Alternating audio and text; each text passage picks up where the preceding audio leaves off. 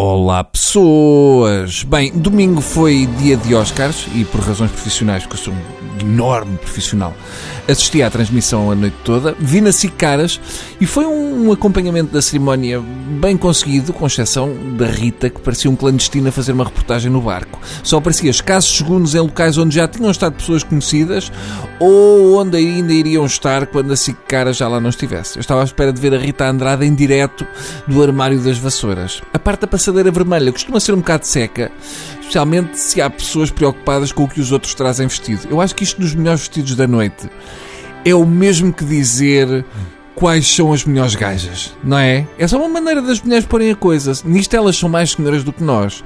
Em termos do que elas trazem vestido, eu confesso que me irritam estes vestidos em que não consigo afirmar com toda a certeza onde estão os mamilos. Em resumo da passadeira, pelo que vi, pareceu-me que o rabo da Lupita deve partir tijolos como os samurais e vi a que é um bocado do género ah, saiam da frente musculadas magras dos chumos porque chegou entre coto Scarlett. Finalmente temos ali uma mulher com, com xixa por onde agarrar. Podem achar-me assim meio coisa, mas eu ainda sou daqueles que prefere estrias a plástico. Ao menos as estrias têm a história, o resto só tem o nome e o número do fabricante.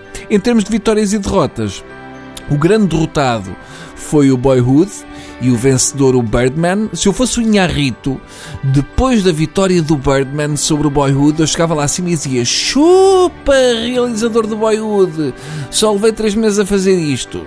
Só foi chato para o Inharrito porque durante o discurso não dava para dizer que o filme deu muito trabalho e levou imenso tempo a fazer, né? isso já parecia mal. E o melão dos outros do Boyhood? Ui, e agora vão deitar 12 anos do puto para o lixo? É? O realizador, só para acalmar, disse ao miúdo: Não, calma, queremos fazer um contigo até aos 70 anos.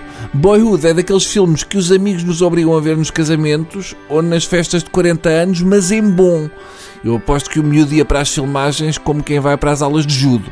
Se não fosse a mãe a lembrar-lhe, ele não aparecia. A minha pergunta é: não saía mais barato fazer isto do boyhood com putos muito parecidos em idades diferentes? É que se o puto morre ou aos 12 quer mudar de sexo, a história fica ali um bocado inquinada. Não se falta a meter nisso. Quanto à cerimónia em si, eh, fraquita. Meryl Streep voltou a ser nomeada, mas não venceu.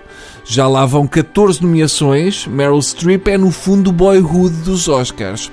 O pior momento foi a Lady Gaga a cantar músicas dos filmes da Julie Andrews. Eu tenho de confessar uma coisa.